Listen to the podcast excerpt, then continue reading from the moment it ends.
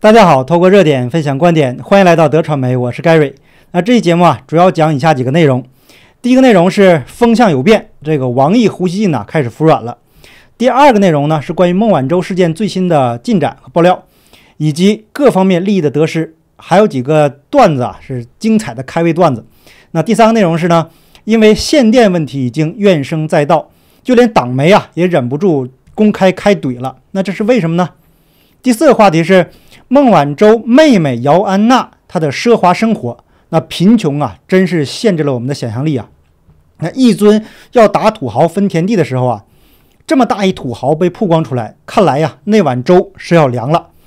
那先跟大家分享两个消息：环球时报总编胡锡进在浙江乌镇2021年世界互联网大会上发言，他提到，美国每天都有政界人士在批评中国。但中国批评美国的，这就只有那几位外交部发言人和小部分像他一样的大 V。他希望啊，美国在舆论战上要松动一点，这才符合人类的共同利益。这胡雕盘不谈斗争，开始谈利益了。看来呀，他主子中共已经陷入了困境，而且啊，是各方面都非常的艰难，无论是经济、房地产、电力供应，还有外交。那有人说了，那孟晚舟都凯旋归来了。这是我们外交的胜利啊，是不是胜利呢？我们后面再详细的说。今天呢，这个外交部长王毅，这王战狼啊，可是说软话了。那据中国外交部的官网今天发出的新闻稿，王毅昨天这个应应约呀，与北约的这个秘书长斯托尔滕贝格视频会晤，那他就强调了，中国过去不是，今后也不会是北约的对手。中国愿在平等和互相尊重的基础上，继续同北约展开对话，促进双方关系健康稳定发展。这是明显的扛不住的表现呐。那回顾王毅过去这些年的表演呢？当他说出这样的话呀，那就代表服软认怂了。那从这段时间的形势来看呢，整个西方世界啊，对这个中共的态度，那是越来越强硬，似乎啊形成了某种共识。可能啊，就是去习留共。那这个除去这个除去习近平，保留中共，那实际上呢，这个中共的邪恶制度，那才是一一切这个罪恶的根源。那这个过去在节目中讲了很多次了，今天呢就不在这赘述。那这些年呢，这个习近平他的各种折腾啊，已经让这个西方社会是忍无可忍。那大国耍流氓的形象呢，已经深入人心。所以啊，为了缓和跟西方世界的关系，这王毅啊不得不再次放下身段，说些软话。当然了，中共的表态那是不可信的，关键呢还是看他怎么做。但是啊，从目前看起来呢，怎么做呀都是死。那刚快讯给大家播完了，咱们还得说说孟晚舟的这个新闻，因为呀，这个新的内幕被再次爆出。昨天是九月二十七日，也就是孟晚舟乘包机返回中共国仅仅两天以后，那大陆的媒体啊已经开始降温了。难道是一尊发现被人给耍了？这孟晚舟的笑话讲了一圈儿，就这一尊不开心呢？所以啊，这个官媒啊对孟晚舟对孟晚舟的报道啊就戛然 戛然而止。这与二十五日孟晚舟回国当天铺天盖地的宣传形成了相当大的反差。那中共对孟晚舟的这个态度呢，也是跟这个病毒是一样的，先封闭，然后再消毒。那根据网友拍摄的视频就显示，当局已经派人将孟晚舟乘坐的这个包机波音七七七三百 ER 这个的座位啊，这个座椅全部拆除，声称呢要全面消毒。那似乎啊，飞机里是充满了病毒。九月二十五日的央视画面显示，这个众人欢迎孟晚舟啊，就跟这个欢迎病毒一样。送花的人呐，更是全副武装，从头到脚是包得严严实实，还戴着护目镜。那反观孟晚舟呢，连口罩都没戴。目前呢，大陆媒体对孟晚舟的报道也是极其的反常。以我过去在中共国军队的这个经历啊，嗯，我在想，这么具有英雄主义的故事，应该大书特书，开足马力宣传呢，接起一波这个掀起一波全国人民学习孟晚舟的高潮。领导人应该授予英雄称号，大链子这个大金链子一挂呀，那多给力呀，是吧？借着这股风，让韭菜们呢神魂颠倒，爱中国呀，爱到肝肠寸断。可是呢，这刚要嗨翻天，一下给停了，这是为什么呢？我们看网友的爆料啊，给大家念一念主要的内容：一是关于孟晚舟回国一事，要从祖国强大、斗争胜利的角度进行报道，尽量不要提及他和华为的关系，尤其是不要炒作他曾是华为高管之类的事情。第二，两名加拿大人获释这事儿啊，全网都不要再进行报道了。三，各网站呢不要分析中美加三国所谓的内幕交易，也不要再回顾。四。那关于孟本人的国籍以及四个子女他的国籍问题啊，以及当年是否违反了计划生育之类的政策，均不得炒作。网友的爆料啊，我个人无法证实啊，但是从中共国迅速为孟晚舟事件降温来看，这个爆料的真实性啊还是蛮大的。尤其是不让各方分析中美加内幕交易的问题，可能是啊这一尊知道了自己吃了暗亏。那昨天晚上，昨天这个网络上流传一个帖子，我个人感觉呀，还是蛮有逻辑的，跟大家分享一下重点。那大概意思是说呀，呃，这个孟晚舟事件除了给内宣提供打鸡血的素材，对于外部啊没有什么价值。那孟晚舟回老家对加拿大来说没有什么实质的意义。美国对华为的市场清洗啊，基本已经完成，今后还将延续。针对美国对华为的清洗呢，今天又传出了最新的消息，这个啊我们等一下再讲。那大陆著名的维权律师莫少平从法律的角度详细的分析了孟晚舟事件的影响。那华裔美国律师就表示，孟签的是一份暂缓起诉的和解书，因为案件还没有到最后庭审的阶段，所以呀也不存在孟晚舟是不是要当庭认罪。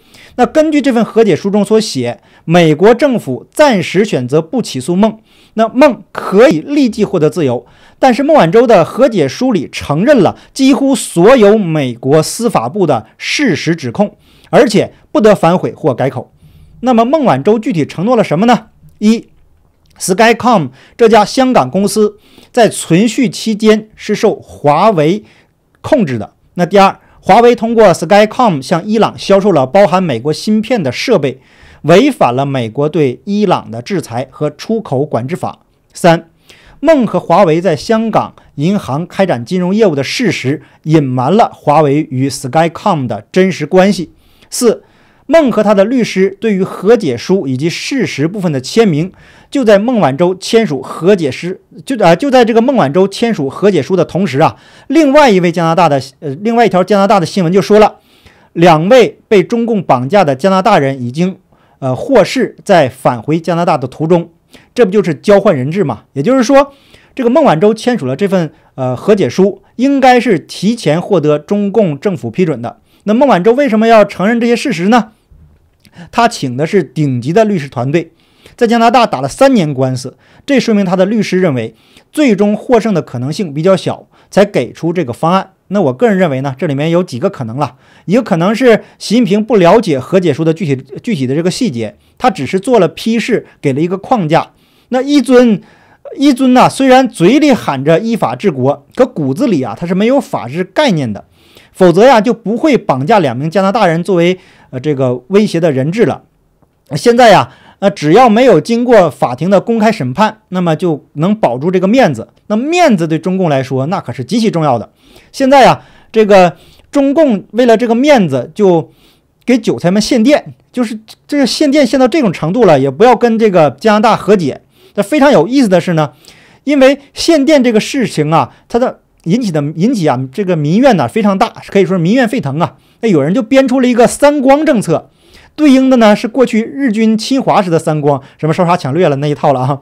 那什么是新三光政策呢？用电用自然光，取暖用太阳光，吃饭呢把饭碗舔光。那这个限电政策呀，实在是太反人类了。就连人民日报旗下的新媒体平台侠客岛也刊发评论开怼。那党媒竟然说，呃，这个这个党媒啊，竟然说起人话来了。这个事情啊，实在太反常。咱们看看呢，他们是怎么说人话的？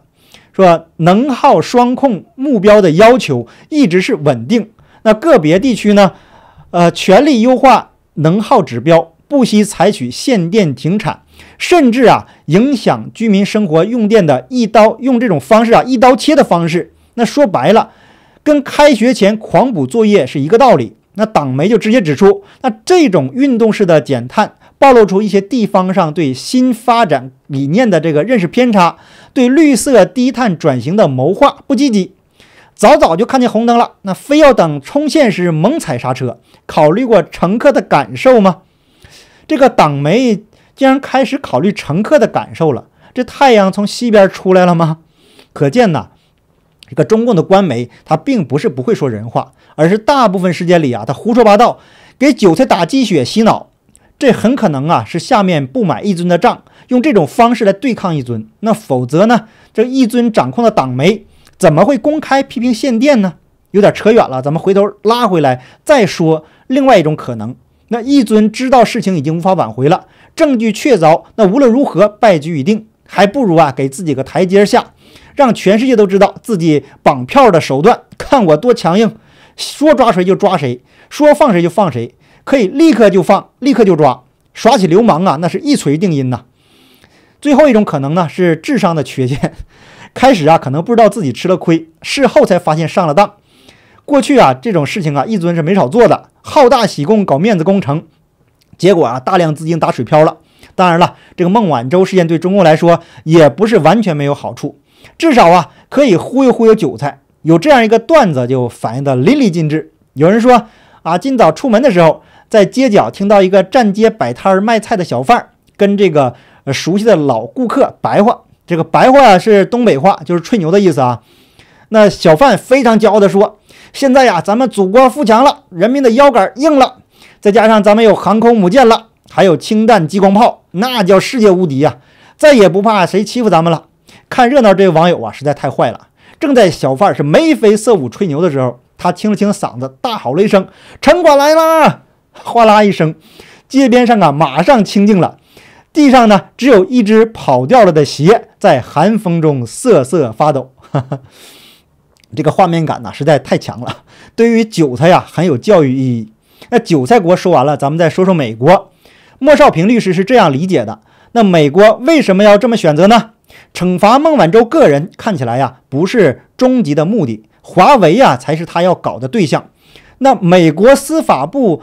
这个他发的声明就明确的说了，孟晚舟已经承认了对华为非法销售到伊朗和欺骗金融机构的事实，司法部将继续针对华为的案子，并期待在法院证明这个案子。那有了孟晚舟的这个事实承认，华为啊，在美国无法翻案，嗯，而且啊，呃，只会啊遭受更严厉的这个惩罚。那说到这个惩罚呢，今天呢有个新的报道。那美国联邦通信委员会星期一表示，将启动一项十九亿美元的计划，向大部分美国农村电信运营商提供补偿，以帮助他们拆除华为和中兴通讯等被视为威胁国家安全的中国公司生产的网络设备。这个就说明了美国对华为的制裁从根本上是没有放松的。美国释放了一个已经没有实际用途的孟晚舟，换回了加拿大两个人质。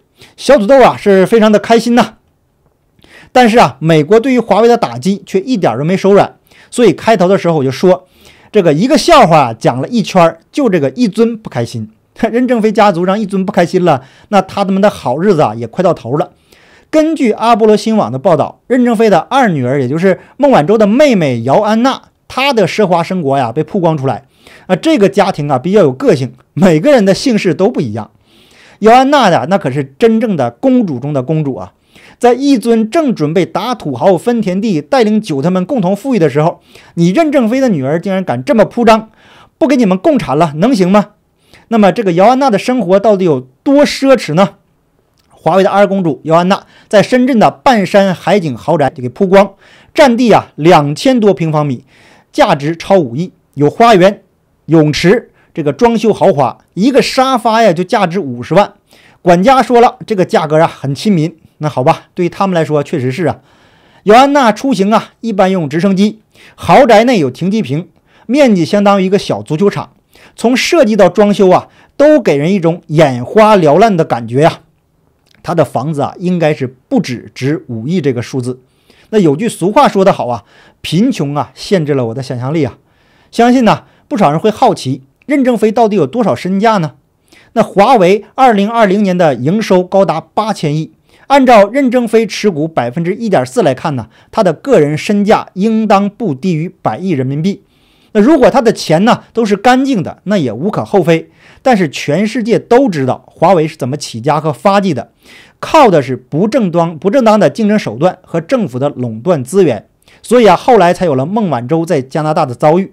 有句话讲得好啊，“多行不义必自毙。”他们一尊都说了：“举头三尺有神明，别看今天闹得欢，小心将来拉清单。”那好，感谢您的点赞、订阅、留言、分享，我们下期节目见，拜拜。